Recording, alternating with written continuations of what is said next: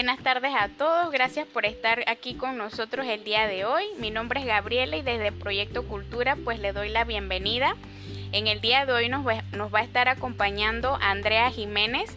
Es licenciada en Comunicación Social, especialista en Accesibilidad Universal y audio descriptora.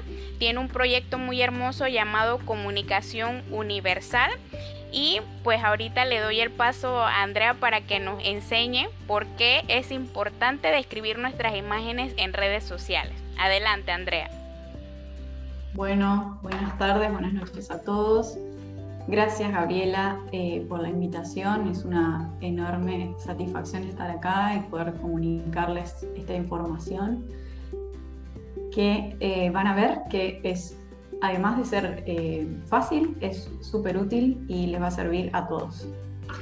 Estamos hablando entonces de lo que nos convoca hoy, que es por qué escribir tus imágenes en redes sociales.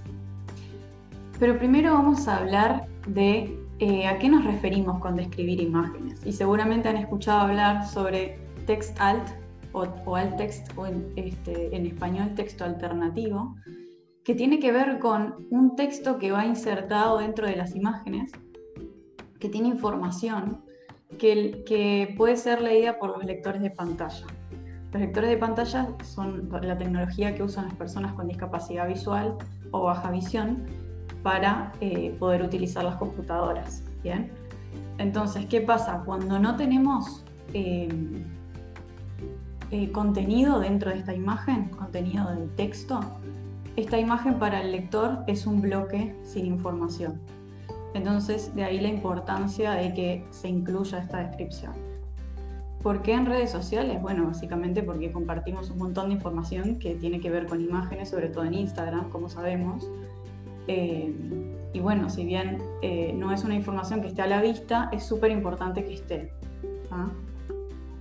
Cuatro razones por las cuales deberías incluir descripción a tus imágenes. Vamos a empezar por la primera, que tiene que ver con que lo que les contaba recién, las personas con discapacidad visual o baja visión pueden tener una mejor comprensión del contenido gracias a la descripción de, las imágenes. En segundo lugar, porque todos tenemos derecho a acceder a los contenidos por igual, y eso lo sabemos. En tercer lugar, porque te favorece muchísimo, y que Gabriela lo confirme, a la hora de posicionar tus contenidos en las redes sociales. Es decir, que por una parte el, algoritmo de la plataforma, de la red social específica, te va a favorecer en cuanto a que vas a tener más visualizaciones y mejor posicionamiento con respecto a los contenidos de otras personas que no tengan esa descripción. Y además buscadores como Google, Google también te van a mostrar contenidos este, si tenés ese contenido dentro de, esa información. Y por último, eh, simple y fácil. Si existe la herramienta, ¿por qué no utilizarla, verdad? Si es algo súper sencillo, van a ver que es súper simple. Y entonces, bueno, la pregunta más difícil, ¿no? Eh, una imagen vale más que mil palabras, todos conocemos esta frase y, realmente eh, van a ver que a veces se puede volver un poco difícil escribir una imagen porque no sabemos por dónde empezar. Entonces les voy a dar unos tips para que les sea más fácil. Lo primero que tenemos que hacer es pensar, eh, visualizar esa imagen y comenzar a describirla desde lo general hasta lo particular. Empezamos describiendo el tiempo y el espacio, la ubicación, la referencia, eh, personajes y elementos protagónicos, qué es lo que está ocurriendo, cuál es la acción principal y de último detalles complementarios. También pueden describir, por ejemplo, si hay personas, el género, la edad, la contextura, estatura, raza, todas estas son un montón de características. Obviamente no vamos a hacer un testamento en la descripción. La idea es que describan eh, lo más que puedan, pero siendo eh, claros y simples. En objetos pueden describir tamaño, color y forma, por ejemplo.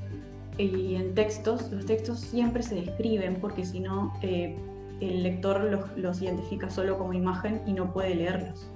Entonces siempre tenemos que escribir cuando hay algún título o un texto en general. Este es un ejemplo. Vamos a, a ver. Acá tenemos varias cosas. Tenemos colores, tenemos palabras, tenemos texto que tenemos que escribir. y tenemos dos conceptos muy importantes. Eh, entonces, ¿por dónde empezamos? Yo diría que por las dos palabras. Las dos palabras son integración e inclusión. Son dos conceptos súper amplios, pero están descritos de forma muy gráfica. Entonces, pasamos primero, vamos a ver esta descripción, que dice imagen gráfica que representa los conceptos de integración e inclusión. El primero se representa a través de un círculo dentro de otro con puntos de diferentes tonos de color dentro. Y el segundo concepto está representado por un único círculo que engloba todos los puntos de colores. Esta es una posible descripción, obviamente cada uno va, cada persona va, a tener una, va a hacer una descripción específica y totalmente diferente a la de otra. Pero lo importante es que se entienda eh, lo principal. No vamos a, reparar en que hay una flecha, en que el color, los tonos de color. Esas son descripciones complementarias que podemos incluir si queremos luego, pero recordemos siempre ir de lo, de lo más importante a lo más eh, detallado. Eh, la siguiente sería, me pareció muy interesante, como estábamos conversando anteriormente, eso de que los comerciales con eh, audiodescripción, ustedes desde Comunicación Universal trabajan este tipo de, publicidad, si nos podrías comentar un poquito cómo es esa experiencia y el trabajo que hacen, o, y también que le expliques a las personas qué es esto de audiodescripción porque quizás no están muy familiarizados. Claro, perfecto. Bueno, la audiodescripción es como, como la descripción de la imagen, pero la imagen en movimiento. Entonces, en el caso de nosotros con Comunicación Universal trabajamos junto con personas con capacidad visual, este, adaptando películas, cortometrajes, documentales para personas ciegas, sordas también. Eh, entonces, para las personas ciegas, lo que ese es el recurso de la audiodescripción, que es una descripción que va relatando lo que sucede en la película y que no se deduce a través de los, de los diálogos. O sea, em, yo, a mí me encanta comentarlo acá en Uruguay, compararlo con, con, el relator de fútbol, porque acá somos muy futboleros. Em, y entonces sería como un relator de fútbol que te va relatando el partido mientras tú lo escuchas desde tu casa, eh, por la radio, por ejemplo, y estás perfectamente siguiendo el partido porque te imaginas todo, pues te, relata todos los movimientos y este, de lo que va sucediendo. Es exactamente lo mismo, pero con la parte de video. Y sí, en las publicidades para mí sería ideal, hoy en día no se hace mucho, realmente lo que, lo que nos llegan a veces son eh, videos institucionales o de, sí, más que nada organizaciones sociales que, tienen un público con discapacidad específico, entonces se preocupan un poco más por incluirle este tipo de accesibilidad, em, pero es muy poco.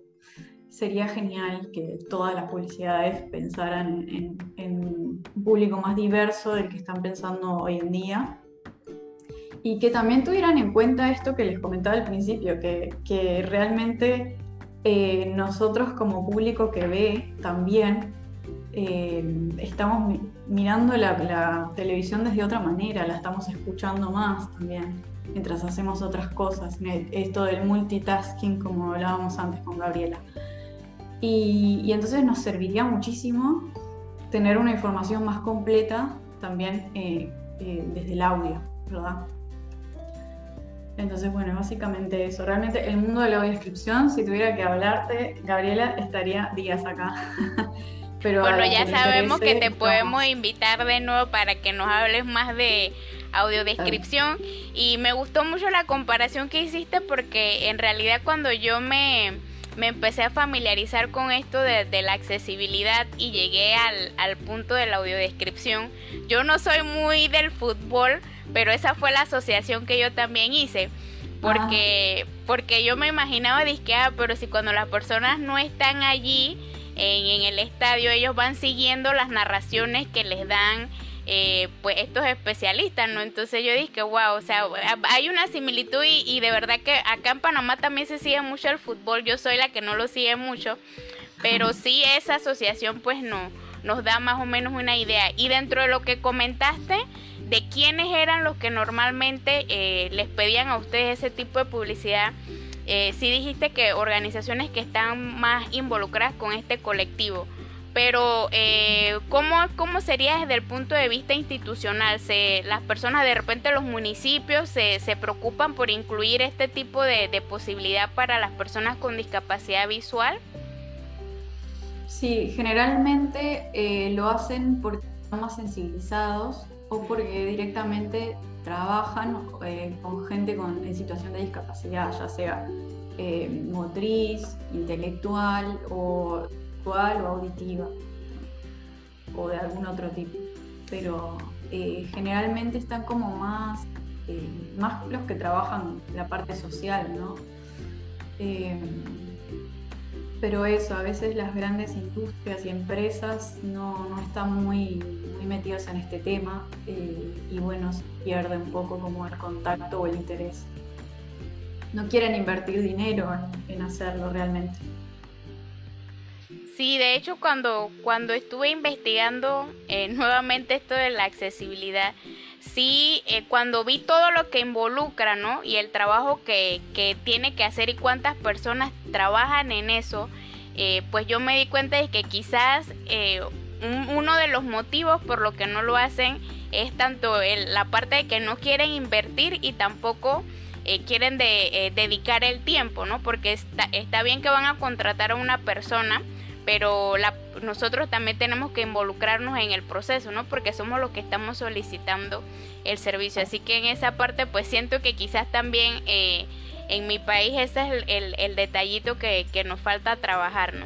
Y creo que al principio, pues no tuvimos oportunidad de que nos contaran la historia de comunicación universal, cómo ah, nació eh, ¿por qué estás tú tan eh, involucrada en este mundo de, la accesibilidad universal? Si nos comentas ahí de manera breve para que de todos modos yo sé que al final tú vas a, darnos tus datos por si las personas se animan a hacerte alguna consulta, pero para que quede aquí registrado en el en, el en vivo. Perfecto. Bueno, eh, primero contarles que soy venezolana uruguaya. Hace muchos años que vivo acá, por eso hablo así. Este, pero bueno, orgullosa de mi, de mi doble nacionalidad. Eh, estudié comunicación social y cuando terminé mi carrera realicé junto con una compañera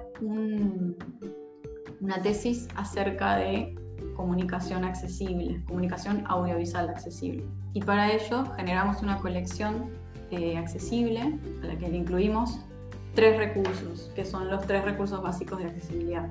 La audiodescripción, como les comentaba antes, el subtitulado para personas sordas y la lengua de señas. Y bueno, a partir de ese momento realmente quedamos bastante enamoradas del, tema. Quisimos eh, llevar adelante muchos proyectos, pero nos hacía falta un poco de experiencia y de, sobre todo respaldo económico.